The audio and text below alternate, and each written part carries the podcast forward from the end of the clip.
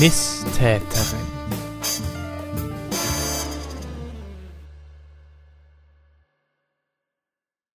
Liebe Zuhörer, liebe Zuhörerinnen, herzlich willkommen zur dritten Folge Misstäterin, die ungeschminkte Wahrheit.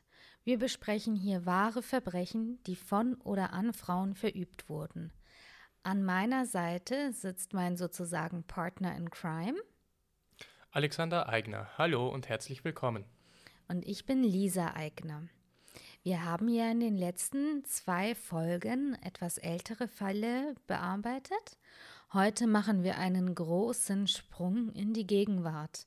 Es wird auch ein bisschen musikalisch und nein, wir befinden uns heute nicht in Alexanders Berufsfeld. Wir tauchen heute in die Musikszene ein, deren Hits mich durch die Jugend begleitet haben. RB, also Rhythm and Blues und Hip-Hop. Er zog wortlos seine Pfeife hervor und ließ sie in den Gassen hören. In aller Eile kamen diesmal nicht Mäuse und Ratten, sondern Kinder, Knaben und Mädchen, angefangen vom vierten Lebensjahr, in großer Zahl dahergelaufen. Der ganze Schwarm zog hinter dem Rattenfänger von Hameln her. Dieser führte sie aus der Stadt hinaus zu einem Berg, wo er mit allen Kindern verschwand. Das ist ein Vers von der Sage des Rattenfängers von Hameln. Ihr fragt euch jetzt vielleicht, was hat denn das jetzt mit RB und Hip-Hop zu tun? Der Protagonist unseres heutigen Falles ist unser erster Misstäter R. Kelly, der sich selbst als Pied Piper bezeichnet, sich also mit dem Rattenfänger von Hameln auch vergleicht, denn deren Gemeinsamkeit ist die Verführung junger Kinder durch Musik. Hier sieht man auch, wie öffentlich R. Kelly mit, seinem, mit seinen Anschuldigungen auch umgeht sie andererseits aber auch abstreitet. Also hier geht es auch schon sehr ambivalent und paradox los. Nun wollen wir aber auch ein bisschen erstmal auf R. Kelly selbst eingehen. Ich möchte noch zu Beginn sagen, wir haben eine Triggerwarnung in die Folgenbeschreibung geschrieben. Und es wird auch in dieser Folge viele Anglizismen geben und auch ein bisschen was auf Englisch vorgelesen. Nun fangen wir mal mit R. Kellys Biografie an. Robert Sylvester Kelly wurde am 8. Januar 1967 in Chicago geboren. Einer seiner bekanntesten Songs ist ja I Believe I Can Fly, der am Ende von dem Film Space Jam, welcher tatsächlich einer meiner absoluten Lieblingsfilme ist, vorgespielt wird, mit, äh, während Michael Jordan da aus dem Spaceship mhm. rauskommt. Genau. In den letzten Jahren allerdings ist, wurde R. Kelly nicht mehr, also war nicht mehr unbedingt in der Öffentlichkeit wegen seiner Musik, sondern wegen vielfachen Beschuldigungen durch Frauen, dass er sie missbraucht habe. Zunächst gehen wir aber jetzt erstmal auf das Leben von R. Kelly ein. Er ist, wie gesagt, in Chicago 1967 geboren. Er hat drei Halbgeschwister von jeweils anderen Vätern. R. Kelly hatte stets eine große Schwierigkeit beim Lesen und Schreiben. Er litt auch sehr darunter, war eher ein bisschen schüchtern und wurde auch gehänselt deshalb. Mhm. Und ja, also ihm ging es damit auch nicht besonders gut. Es wurde auch später publik, dass sein Halbbruder Carrie und er von deren, also von deren Halbschwester Theresa, sexuell missbraucht wurden über einen längeren Zeitraum. Und das hat auch, R. Kelly hat selbst auch eine Biografie geschrieben, die heißt Soul Coaster, also an Rollercoaster, mhm. Wohl angelehnt. Es gibt auch ein anderes Buch, das ich auch zum Teil gelesen habe für die Vorbereitung. Es heißt Soulless, The Case Against R. Kelly. Und eben in seiner eigenen Biografie, für die er auch einen Ghostwriter hatte, weil er hatte ja doch so Probleme beim Lesen und Schreiben, hat er geschrieben, dass er im Zuge dieses sexuellen Missbrauchs durch seine Halbschwester more hornier war als andere, also stärker erregt oder öfter erregt. Mhm. Sein Manager hat das als. Also er ist zunächst schon mal selbst erstmal Opfer. Ja, genau. Mhm. Er ist selbst auch hypersexuell, sagt sein Manager. Und das finde ich ist auch wieder sehr aussagekräftig. Eigentlich ist R. Kelly traumatisiert. Er wurde von einem Familienmitglied im jungen Alter sexuell missbraucht. Das heißt nicht more hornier und das heißt auch nicht supersexuell oder hypersexuell. Das heißt traumatisiert. Es ist auch so, viele Psychologen sagen, dass das, ähm, dass man da erlebt in der Kindheit, dass es auch manche Menschen dazu neigen, das dann anderen anzutun. Und dass gerade zum Beispiel bei R. Kelly das auch damit zusammenhängt, dass er Sex oder sexuelle Handlungen oft mit Macht und Unterdrückung in Verbindung gebracht hat und das mhm. natürlich dann irgendwie auch an seinen zukünftigen Opfern so ausgelebt hat, dass er in Kontrolle sein musste. Ja. Dennoch erstmal wird das nicht irgendwie diagnostiziert, also man sagt einfach more hornier oder hypersexuell. R. Kelly wohnt auch allgemein in einem sozial prekären Ortsteil von Chicago. Also da ist auch allgemein die Situation nicht besonders stabil. Er hat dennoch die Möglichkeit, an die Kenwood Academy zu wechseln. Und diese Schule galt damals in Chicago als eine ganz tolle Schule. Okay. Genau. Und er hat dort sein Highschool-Diploma leider nicht geschafft. Das ist so vergleichbar mit unserem Abitur. Das hat er leider nicht auf die Reihe bekommen, auch we wahrscheinlich wegen seiner Leserechtschreibschwäche. Mhm. Und er hat aber dort jemand kennengelernt.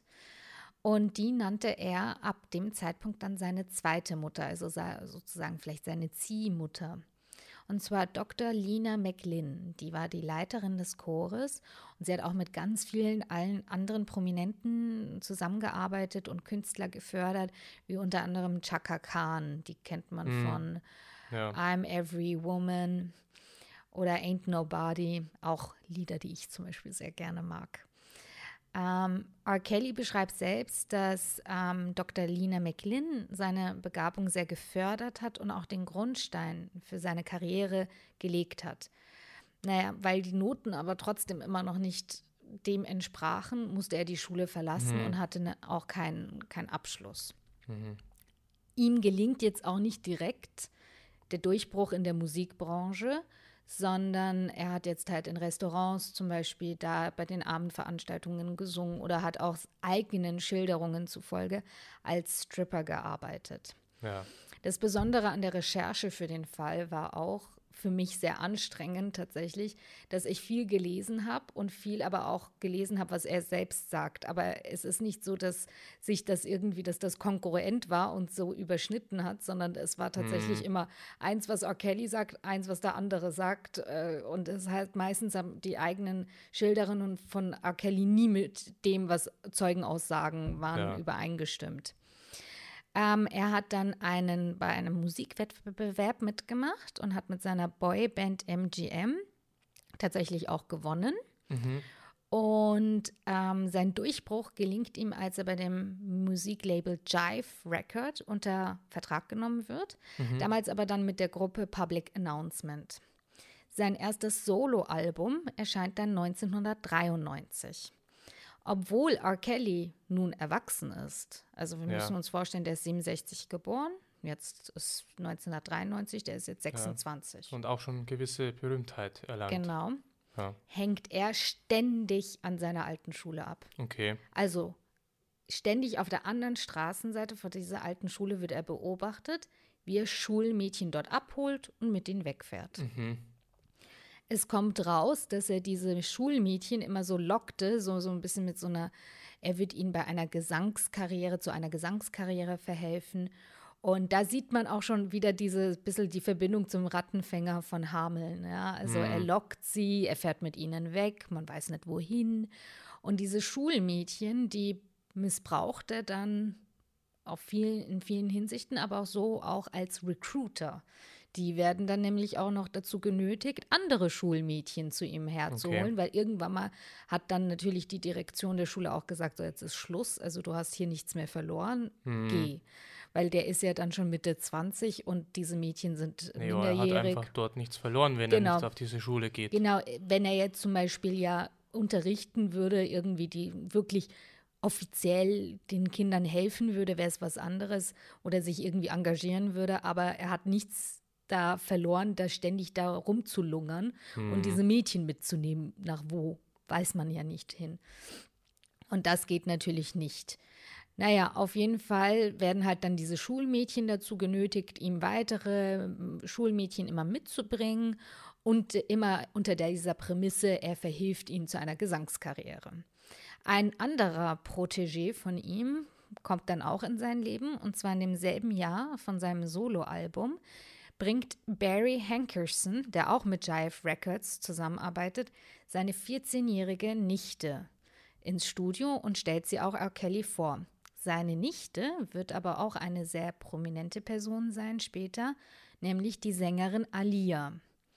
Voller Name Alila, Alia Dana Houghton, einer meiner absoluten Lieblingssängerinnen. Also ich bin tatsächlich mit der ihrer Musik aufgewachsen und habe auch immer die Songs angehört. Und also man kennt zum Beispiel, dass ein berühmtes Lied ist Try Again am Ende vom Film Romeo Must Die, in dem sie auch selbst die Hauptrolle neben Jet Li spielt.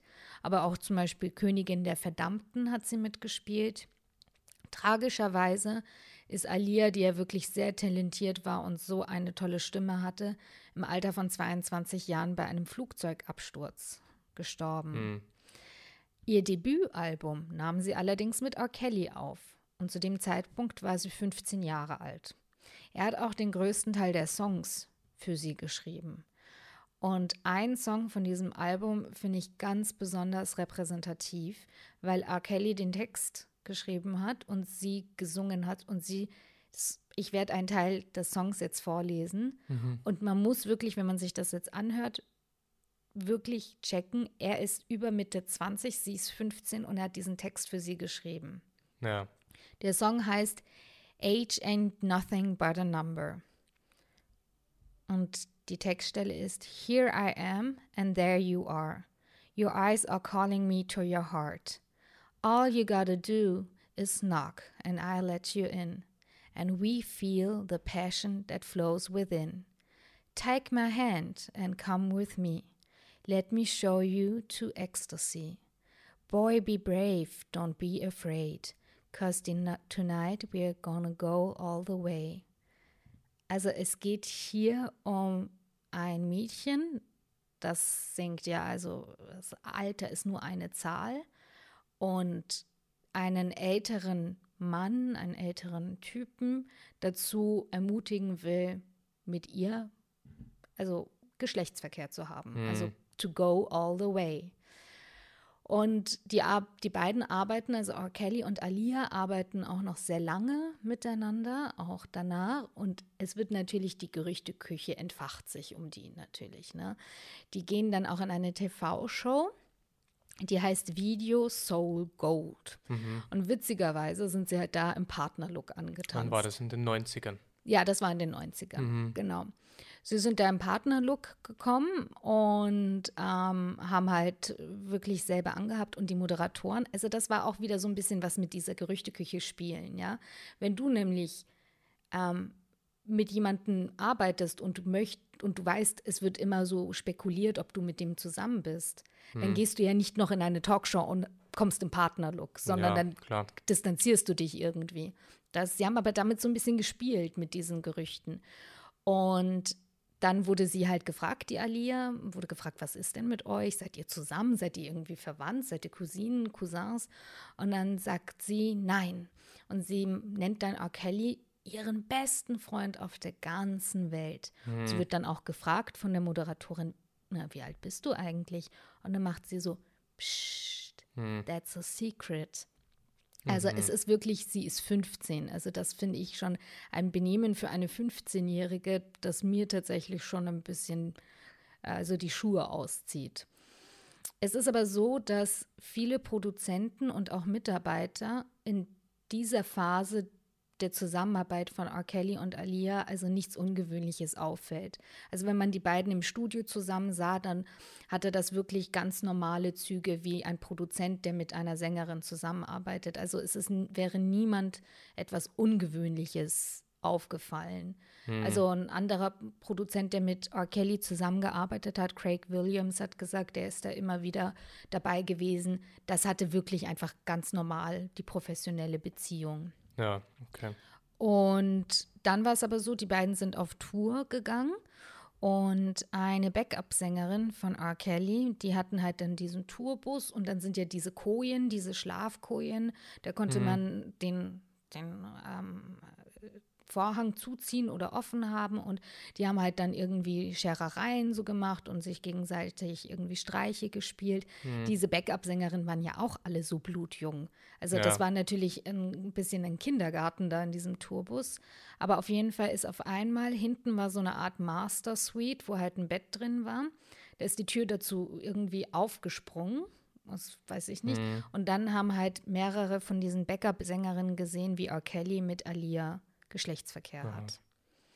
Also dann war es klar, okay, das ist jetzt nur, nicht nur eine professionelle Beziehung, sondern die schlafen miteinander. Ob das im Sinne von Alia war oder ob sie dazu wirklich genötigt wurde, weiß man jetzt nicht. Hm. Hm. Kurze Zeit später ruft, sein, ruft R. Kelly seinen Tourmanager an, der auch sein persönlicher Assistent ist, und sagt, wir müssen was machen. Um, I got Aliyah into trouble. Also mhm. sie steckt in Schwierigkeiten. Es war halt die Vermutung. Er steckt in Schwierigkeiten. Ja, es war die Vermutung, dass sie schwanger ist. Und ja. das kam natürlich doch auch wieder, wie alles ein bisschen immer an die Öffentlichkeit kommt. Und dann kam auch eine Eheurkunde zum Vorschein. Mhm. Und zwar vom Datum des 31. August 94. Zu dem Zeitpunkt ist R. Kelly 27 Jahre alt und Alia wird aufgeführt als 18 Jahre alt. Und die beiden haben geheiratet. Sie war aber mhm. erst 15, also ihr, Na ihr ja. Alter wurde gefälscht. Zwei Monate später wurde die Ehe dann durch die Familie von Alia auch direkt wieder annulliert. Also die haben dann den Riegel davor geschoben. Und R. Kelly zahlte ihr auch 100.000 Dollar, was damals natürlich auch noch mal ein bisschen mehr wert war als heutzutage damit sie halt keine Anzeige erstattet. Hm. Es ist auch so, sie wird auch in seiner Autobiografie nicht erwähnt. Also diese Ehe wird nicht erwähnt, ja. obwohl sie offiziell bekannt ist. Okay. Man würde jetzt auch denken, okay, jetzt kommt die Empörung. Jetzt ist die Branche empört, die Fans sind empört, dass jetzt dieser 27-Jährige dahergeht und eine 15-Jährige geheiratet hat. Dem ist aber nicht so. Also man denkt sich so, die Reaktion war eher so, hm, okay, das mag jetzt ein bisschen komisch sein, aber hm, ja, man hat so ein bisschen darüber hinweggesehen. Einerseits, weil man ja auch wusste, okay, die beiden sind jetzt selbst irgendwie Sängler, per Performer, das, da war man nicht so streng. Und Alia hat sich ja auch wirklich viel älter gegeben und sah auch viel älter hm. aus. Also, ja, man hat da vielleicht auch gedacht, ja, das gehört zum, zur Show dazu. Genau. Wurde nicht so ernst genommen vielleicht. Ja, es ist auch wirklich, also ich muss mir das manchmal denken, die sah, also als ich mir dieses Video angeschaut habe und auch die Interviews, die sah wirklich viel älter aus. Das denke ich mir aber auch immer, wenn ich Germany's Next Topmodel anschaue und diese 16-Jährigen da halbnackt durch die Gegend rennen, denke ich mir auch immer, die, die sehen schon aus wie Mitte 20. Also mhm. das, das kommt auch schon so ein bisschen, die ist ja auch schon sehr sexuell da irgendwie aufgetreten und ich finde, dass dann wirkt man auch schon ein bisschen älter, als man vielleicht ist. Naja, es ist aber auch so gewesen, dass tatsächlich so dieses minderjährige Mädchen werden ja in der Musikszene oft irgendwie zum Stoff von Liedern. Und äh, nicht nur zu dieser Zeit, auch schon früher. Das ist immer so ein bisschen, wurde zu oft zur Zielscheibe von sexueller Begierde. Also es gibt zum Beispiel auch ein Lied von den Beatles, ähm, das, da sagt, When I saw her standing there, she was just 17, if you know what I mean. Also es war jetzt noch nicht so man hat den Ernst der Situation nicht so ganz verstanden zu dem Zeitpunkt. Man hat dann auch so ein bisschen drüber hinweggesehen, weil es ja auch man hat auch damals ja nicht gedacht, dass sie vielleicht etwas unfreiwillig getan hat. Das Mhm. stand ja nicht zur Debatte. Es war halt, Ja. man heiratet jetzt nicht unbedingt eine 15-Jährige, aber man hat jetzt, ist noch nicht von einem Missbrauch um, ausgegangen. Deswegen kann R. Kelly jetzt auch erstmal unbehelligt da sein, seine Musik weitermachen. Und das finde ich auch schon wieder so etwas, was so interessant bei ihm ist. So seine paradoxe Situation und auch so ein bisschen fast schizophren ist bei ihm. Er bewegt sich so im RB mit so, so, so wirklich frauenfeindlichen und verachtlichen Lyrics, so I bang her, I do this, I do that. Und dann andererseits haben wir so Gospel-Songs wie I Believe, I Can Fly, I Wish und, und die dann wirklich auch durchs Land gehen und in Kirchen gesungen werden, auf Abschlussfeiern, die die Leute berühren, die bei Familienfesten da sind und das so, so was Schönes ist und, und dann andererseits auch eben dieses, dieses wirklich fürchterliche. Zum Beispiel ein Lied, das ich ja früher sehr gern mochte von ihm, A Woman's Thread, das ist ja auch, geht, das ist so ernst und so, das berührt einen, aber dann macht er sowas, das ist einfach für mich schon wirklich schizophren. Er hat auch zum Beispiel, als er diese ganzen Gospel-Lieder gemacht hat, hat er ja auch in vielen Interviews gesagt und auch angekündigt, er sei jetzt gerettet worden durch Jesus. Also er hat jetzt die Okay. Religion für sich äh, entdeckt und, und ja, das hat ihn aber auch immer diese Seite gegeben. Ich glaube, man, das hat, das war für ihn auch wie so ein bisschen ein Alibi irgendwie. Ich bin ja, ich mache Musik, die spirituell ist. Ich kann gar nicht ein Teufel sein, wenn ich doch sowas mache. Das, das war auch, glaube ich, so ein bisschen was von der Öffentlichkeit, um sich selbst zu schützen, dieser Gospel-Schutzmantel irgendwie. ja, oder alles, was er tut, äh, durch Gott zu rechtfertigen. Ja. Ja. Genau. Aber es geht halt nicht allzu lange gut, nämlich 1997 wird zum ersten Mal Anzeige gegen ihn erstattet von einem jungen Mädchen, die sagt, sie wurde von ihm missbraucht. Er wird dann ein, eine Stange Geld an sie zahlen und das wird dann außergerichtlich geklärt und sie wird ähm, die Klage auch fallen lassen. Allerdings setzt das halt natürlich eine Entwicklung in Gang, die er dann wie eine Lawine nicht mehr zurückhalten kann, weil es wird dann immer mehr Frauen geben, die an die Öffentlichkeit treten und erzählen, was er ihnen angetan hat. Ich habe viele Aussagen und die Schicksale von vielen Frauen gehört und gelesen. Ich kann jetzt leider nicht von jeder einzelnen ähm, die Geschichte erzählen, weil das würde den Rahmen hier komplett sprengen. Ich habe aber ein paar Fälle rausgesucht, die meiner Meinung nach repräsentativ das gut darstellen, was das für eine Dynamik war und was für eine Art von Missbrauch das war und was für ein Täter R. Kelly ist. Wir fangen jetzt mal an mit seiner Ehefrau, weil er hat auch nach Alia nochmal geheiratet. Er hat sie kennengelernt, als sie 19 Jahre alt war. Und da muss ich jetzt sagen, die ist ja schon 19, die ist ja schon volljährig. Also wir kratzen da jetzt nicht an der Legalität. Die, das ist ja jetzt ja in dem Sinne rechtlich in Ordnung.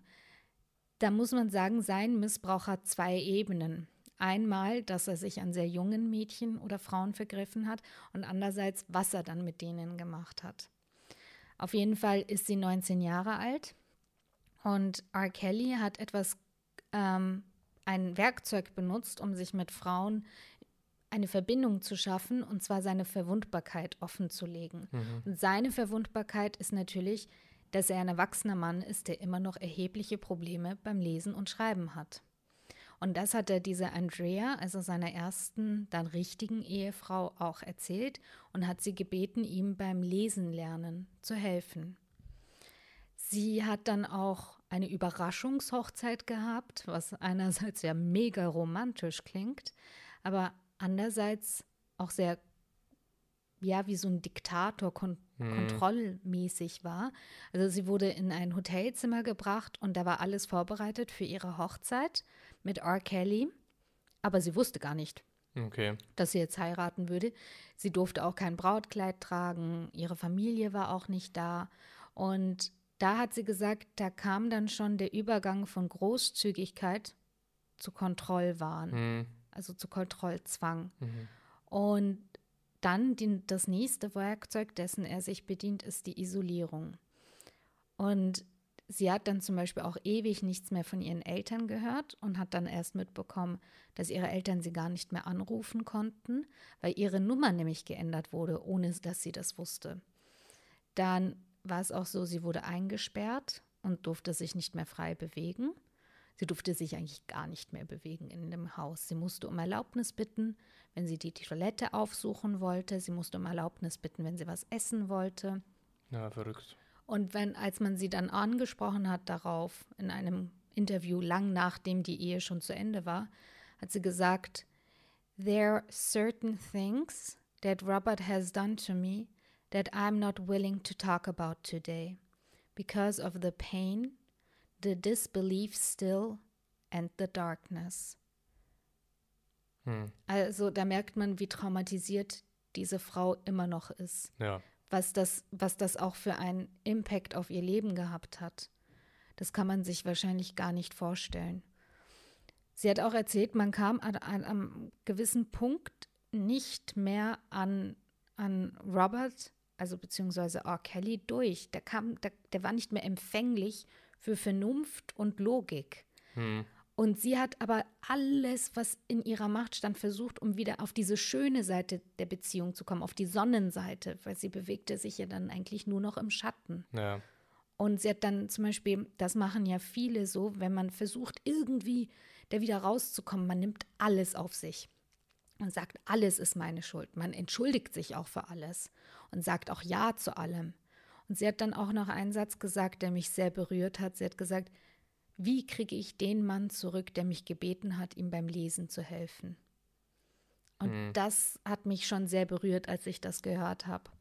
Die beiden hatten auch dann drei Kinder zusammen und die Ehe lief wahrscheinlich auch wegen der Kinder erstmal trotz dieser Unzumutbarkeiten ähm, etwas weiter. R. Kelly hatte aber natürlich, also was heißt natürlich, aber er hatte neben seiner Ehe unzählige Affären. Mhm. Und dieser Craig Williams, dieser Produzent, von dem ich vorhin schon erzählt habe, hat auch erzählt, wie das in diesen Studios, also der hatte sich wohl ein Studio da gemietet oder gekauft, wie das da war. Also in dem Studio gab es ein Hauptzimmer und da stand ein Bett drin. Mhm.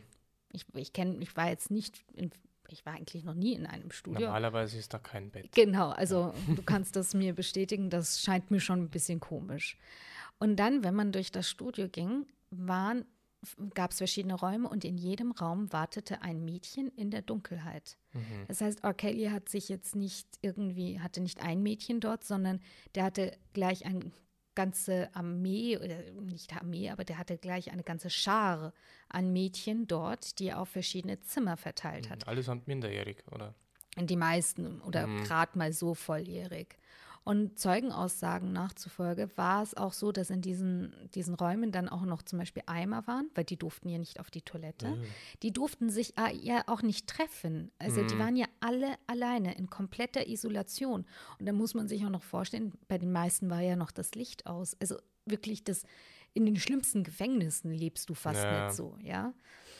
Genau, die waren halt auch komplett abgeschottet voneinander.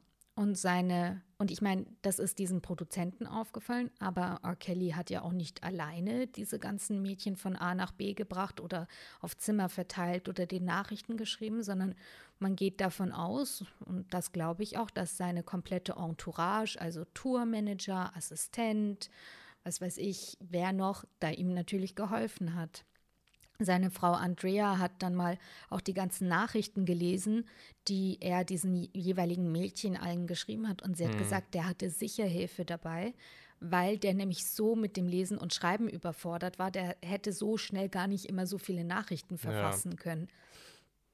Und ja, also man sieht, der hatte da natürlich seinen Kreis an Mitarbeitern, die ihm, die das auch ermöglicht haben, diesen Missbrauch im großen Stil. Ne? Ja. Viele Missbräuche fanden auch direkt im Studio statt. Es wurden auch oft den Mädchen gesagt, naja, wenn du jetzt nicht mit mir schläfst, dann gehst jetzt, dann musst du raus. Also hm. das war natürlich für Mädchen, die nichts hatten, außer diesem Strohhalm einer Gesangskarriere, um sich eventuell aus einer schwierigen Situation, finanziellen Situation oder sonst wie rauszuarbeiten. Hm. Ähm, das ist halt schon, das ist natürlich ein großes Druckmittel das Ja. er da hatte. Wie diese Karotte, die er ihn davor vom irgendwie so, so vorgehalten hat. Und für das mussten sie halt dann mit ihm schlafen oder sonst was machen. Hm. Eben, es war halt damals noch dieses Studio, das Zentrum, da wo auch viele Missbräuche stattgefunden haben. Und er hatte eine Backup-Sängerin, die hieß Sparkle. Mhm. Und diese Sparkle, das war eine ziemlich starke und Frau, die sich halt wirklich eigentlich nichts sagen lässt. Mhm. Und er hat das aber auch so seine, seine Kontrollmaßnahmen so an ihr so ein bisschen ausprobiert und hat gesagt, sie darf nicht mit den Typen aus der Band reden oder sie darf nicht mit denen aus dem Tonstudio reden. Und die Sparkle hat sich gedacht, so "Bo- rutsch mir einen Buckel runter, ich mache, was ich will und hat das dann extra gemacht, um ihn noch zu ärgern. Und Okay. also mit der hat er auch keine Beziehung dann angefangen, weil da hat er gemerkt, naja, bei der er beißt er auf Granit, da passiert überhaupt nichts, Ja. ja. Die Sparkle hatte halt aber auch eine gute Beziehung zu ihrer Familie und hat mal ihre Nichte, die auch unter 15 war, ins Tonstudio mitgebracht und hat R. Kelly ihr vorgestellt. Und ich meine, das ist ja für so ein kleines Kind, äh, also kle- kleines Mädchen, Jugendliche auch was Tolles. Und dieses Mädchen wollte ja auch irgendwie wohl Sängerin werden. Und ähm, zwischen den beiden entstand eine Freundschaft. Jetzt müssen wir uns vorstellen, der R. Kelly geht stramm auf die 30 zu und da kommt wieder ein Ja. 14-jähriges Mädchen. Das ist jetzt natürlich sicher von dieser Sparkle irgendwie nicht im Vorhinein zu sehen gewesen, dass das das Ende, Anfang vom Ende ist. Aber ja, ein wenig später erscheint dann ein Video. Und das ist ja nicht so wie heute, wo ein Video im Internet erscheint und dann kann die Welt darauf zugreifen. Wir befinden uns so am Ende der 90er.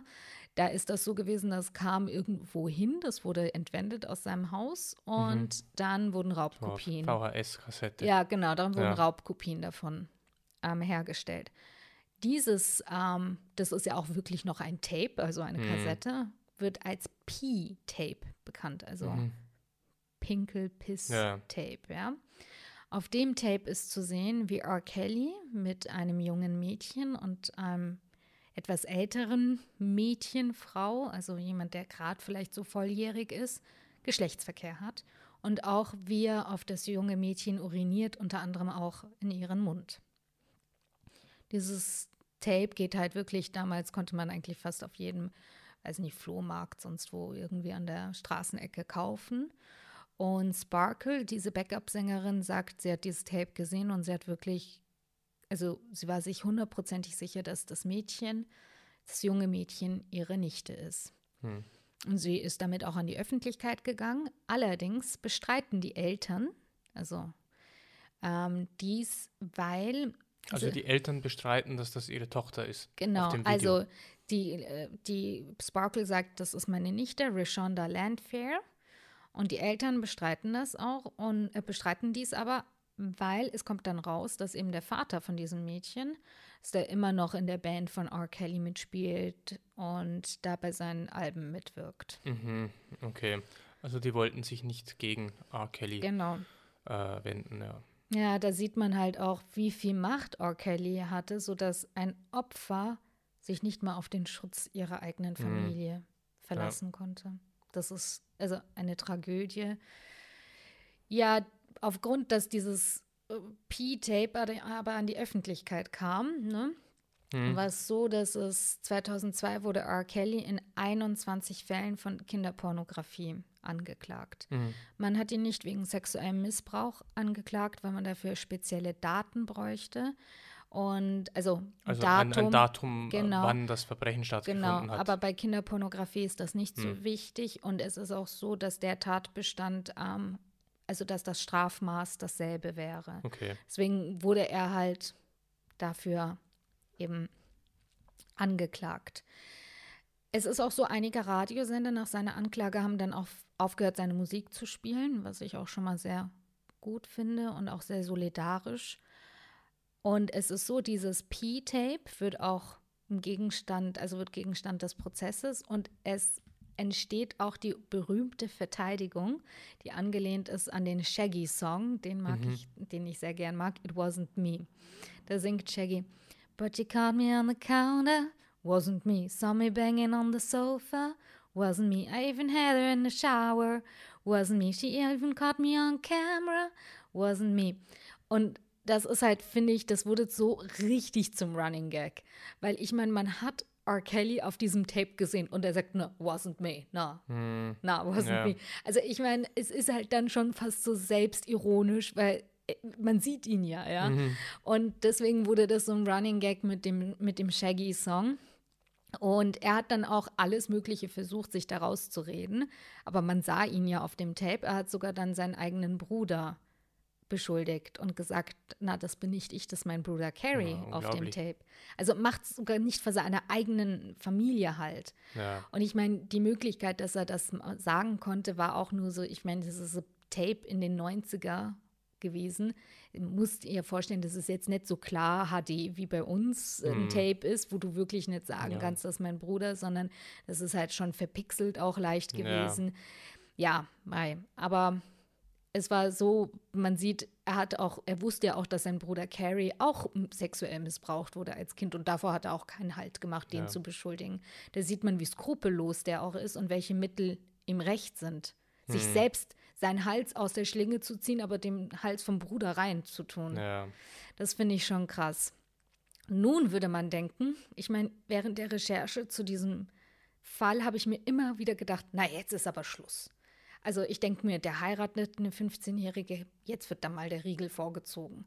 Jetzt, der, der ist jetzt angeklagt, jetzt ist aber endlich Schluss. Ja, so, in vielen Fällen. Ja, in dem, das ist es nicht. Er wird im Übrigen auch unschuld, für unschuldig erklärt. Mhm. Und da haben dann viele Kritiker auch gesagt, er wurde nur freigesprochen, weil seine Opfer größtenteils schwarze Frauen waren. Manche sagen, dass wenn er zum Beispiel Übergriffe an weißen Frauen getätigt hätte, dann wäre er viel eher verurteilt worden. Und das stimmt wahrscheinlich auch. Und ja. das ist eine ganz traurige Tatsache. Und da hat einer gesagt, ähm, das fand ich auch sehr repräsentativ, Wanna get away with murder? Murder a black rapper. Wanna get away with sexual abuse? Abuse a black woman or girl. Und da ist es auch so wichtig, wirklich sich für schwarze Frauen und schwarze Mädchen in den USA einzustehen, dass eben so ein sexueller Missbrauch an denen nicht ungesühnt vergeht oder dass man da auch wirklich hm. sich da einsetzen muss. Auf jeden Fall in dem Sinne wurde er jetzt dann freigesprochen. Und das ist etwas, wo ich denke, da ging es dann noch mal schlimmer zu, weil er hat ja was lernt man aus so einer Erfahrung? Man lernt, er hat gedacht, er ist jetzt untouchable. Ja. Er kann dem, sich dem System entziehen. Der, der hat jetzt, der wurde in seinem Handeln dann eigentlich nur bestärkt. Genauso weiterzumachen ja. oder es sogar vielleicht noch schlimmer zu machen. Ja. Und ich denke mir dann aber, okay, er lernt vielleicht nichts draus, aber wie sieht es mit der anderen Seite aus? Die, die ganzen Frauen, die ihm die sich für ihn ja öffnen, die sich oder die zu ihm gehen, ja. haben die denn jetzt gesagt, Aber nee, mit dem will ich nichts mehr zu tun haben? Die sehen natürlich hauptsächlich die Musik von ihm und sein, seine, er ist ja weltberühmt und das ist ein Idol für die und wo sie hin möchten. Ja. Und diese schlechten Dinge wollen sie halt nicht sehen. Genau.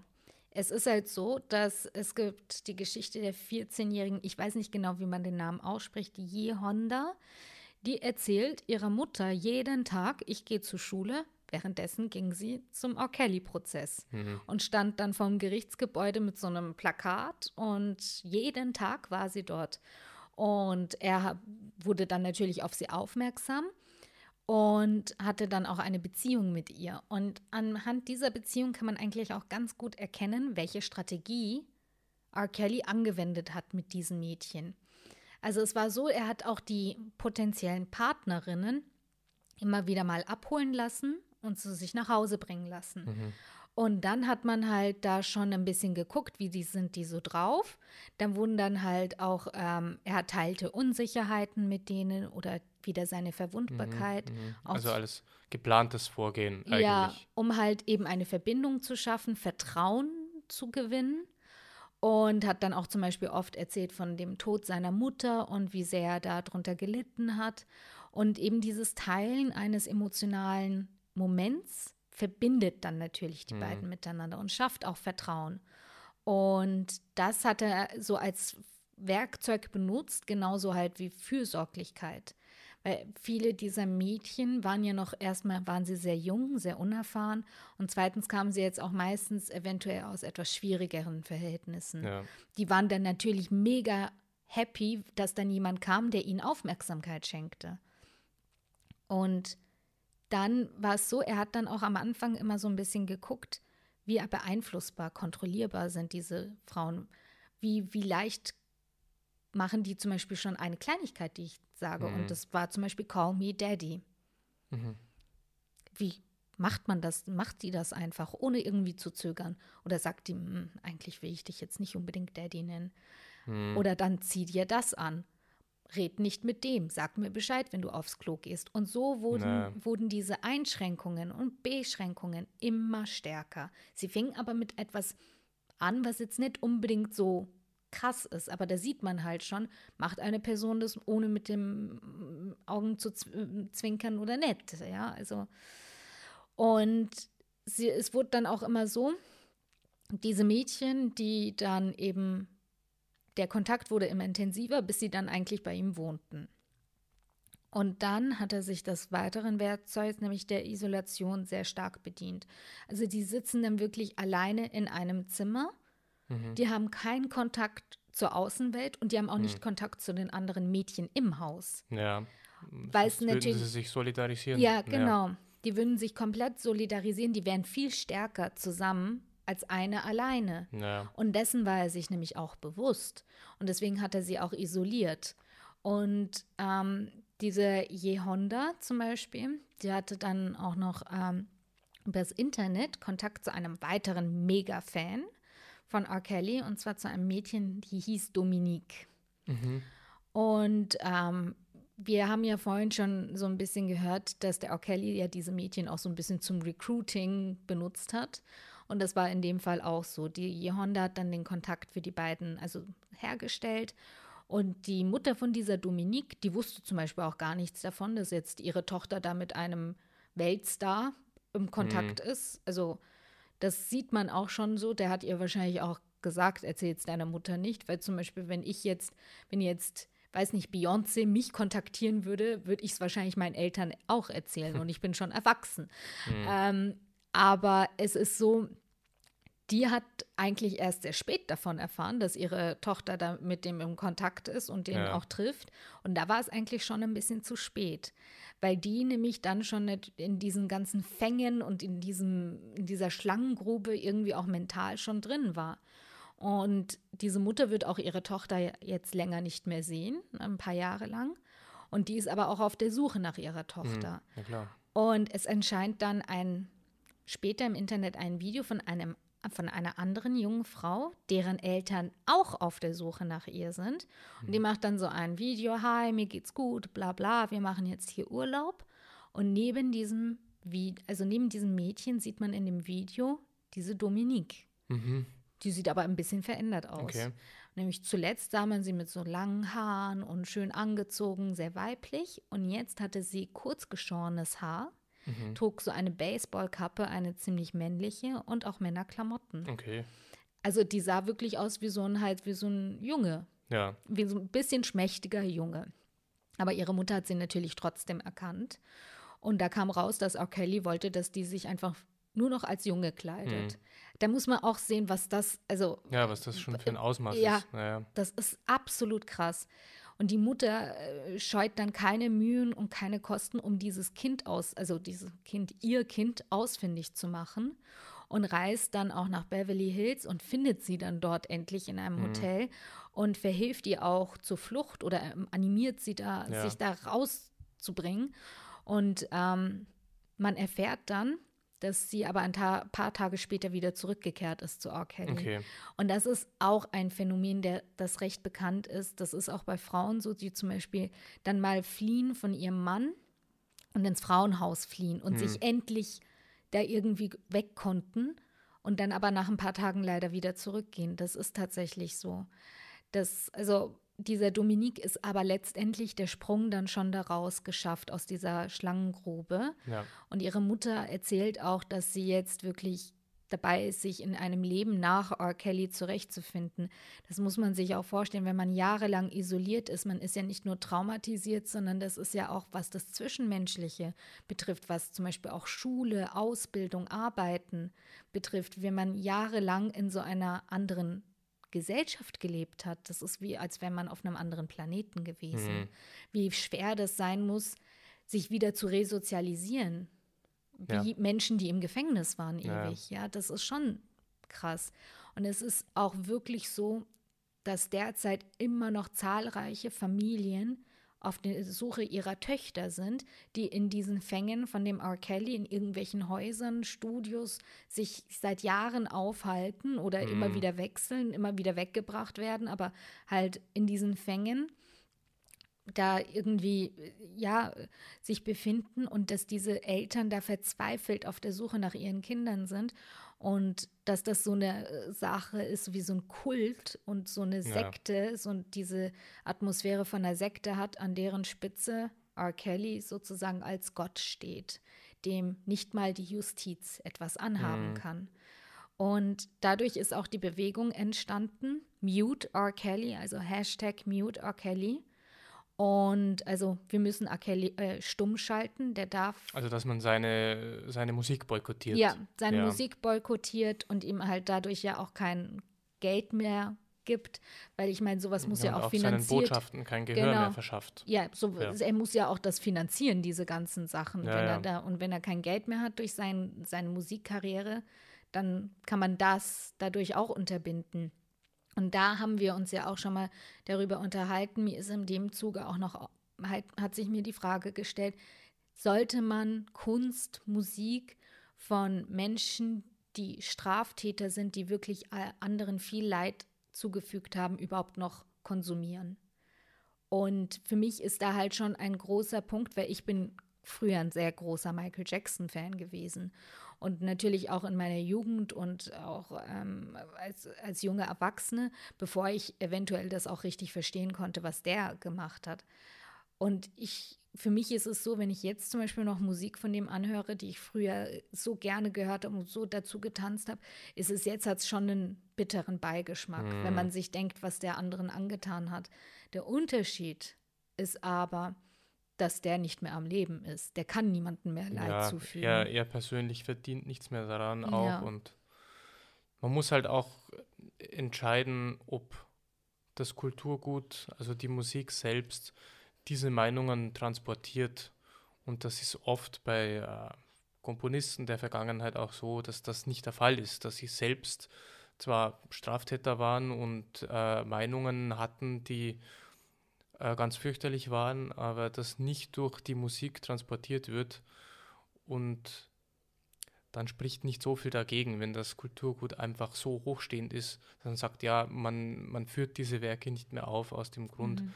weil der damals im 18. Jahrhundert mhm. dies und das gemacht hat. Mhm, ja, ja, du meinst halt, wenn man das die Kunst von der Straftat abgrenzen kann. Ja, genau. Ja, ich finde, ich sehe das auch. Ich finde halt immer der Punkt, wenn man das kann und wenn die Person nicht mehr am Leben ist. Genau. Das sind für mich die zwei Sachen, wobei es dann halt auch ist, ob man sich da wirklich drauf einlassen kann, noch richtig. Ich merke, ich kann das bei Michael Jacksons Musik nicht mehr, wie bevor ich das Wissen hatte hm. um ihn.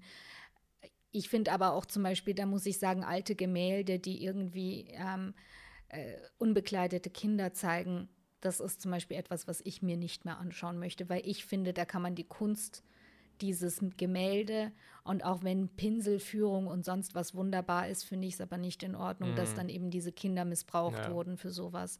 Das ist aber auch natürlich meine Meinung. Bei R. Kelly finde ich, ist beides nicht gegeben.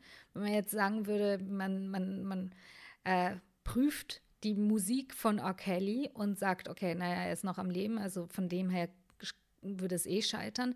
Aber das andere ist auch, er hat ja auch Musik rausgebracht, die überhaupt gar die diese Straftat ja noch beschönigen und, und ja, verharmlosen ja. diesen Sex mit Minderjährigen. Und ich finde, deshalb kann man das eigentlich nicht mehr guten Gewissens konsumieren. Und wir fragen uns natürlich, wo ist denn R. Kelly jetzt heutzutage? Und er ist also er ist immer noch aktiv, auch auf Instagram. Er hat allerdings keine Kommentarfunktion mehr. Mhm. Die hat er ausgeschalten, weil mich auf seinem letzten Bild, als er noch die anhatte, da also hagelte es schon Hassnachrichten. Ja. Also da sieht schon, man, das Blatt wendet sich langsam gegen R. Kelly. Er wurde jetzt auch noch mal wegen Kinderpornografie unter anderem auch, also auch noch andere Tatbestände angeklagt. Und eigentlich hätte der Gerichtsprozess, also die Verhandlung hätte dieses Jahr stattfinden können, Corona-bedingt, wurde sie auf nächstes Jahr im September Okay. angesetzt. Und wir fragen uns jetzt, the million dollar question. Hat der irgendetwas eingesehen? Hat Sicher er nicht. irgendetwas verstanden, was er getan hat, wie viel Menschen er Leid angetan hat? Mhm. Hat er irgendeine Einsicht, dass er vielleicht in eine Behandlung sich begeben sollte? Und die Antwort servierte uns selbst. Und zwar 2018 hatte einen 19 Minuten langen Song aufgenommen, der I Admit heißt. Ich habe mal eine Textstelle rausgesucht, die jetzt ähm, Alexander vorliest. Man musste sagen, da werden halt schon viele Kraftausdrücke Ja. benutzt. Also die, die, ja. Ja. R. Kelly sagt, I admit I fuck with all the ladies. That's both older and young ladies. But tell me how they call it pedophile, because that shit is crazy. You may have your opinions, entitled to your opinions. But really, am I supposed to go to jail or lose my career because of your opinion? Yeah, go ahead and stone me, point your finger at me. Turn the world against me, but only God can mute me. Ja, Also keine Spur von Einsicht. Der trampelt dann auch noch auf dieser Hashtag-Bewegung. Mute R. Kelly sp sprang da noch drauf und sagt, nee, nee, eigentlich so Gott kann mich nur stumm schalten. Also da sieht man, was das, was dieser Mensch für ein absolutes Ego hat und für einen Komplex, dass er sich irgendwie allmächtig fühlt. ja. Und also es ist wirklich, das, mir zieht es die Schuhe aus, wenn ich mir diesen 19 Minuten langen Song da, ich habe mir nur die Lyrics durchgelesen, weil ich mir den Song gar nicht anhören wollte. Und ja, absolut, dieser Mensch kann, ist halt so krank und in seiner Krankheit so wahrscheinlich schwer therapierbar. Aber wir können nur hoffen, dass ihm jetzt durch den Prozess nächstes Jahr mal ein Ende gesetzt wird und dass Ja. die Mädchen, die sich noch heute in seiner Kontrolle befinden, einen Weg nach Hause finden und einen Weg zurück ins Leben. Hm. Und ich finde, man soll auch da solidarisch für diese Opfer einstehen und wirklich die Musik von R. Kelly nicht mehr spielen. Also Ja. wirklich Hashtag Mute R. Kelly und boykottiert den, weil der sollte keinen Cent mehr bekommen, damit er weitermachen kann. ja. Richtig. Das war unser erster Misstäter. Genau. Ja, vielen Dank fürs Zuhören. Vielen Dank fürs Zuhören und wir wünschen euch einen guten Rutsch ins neue Jahr. Wir melden uns im neuen Jahr mit einem sehr spannenden Thema aus Deutschland. Genau. Alles Gute. Bis zum nächsten Mal. Bis dann.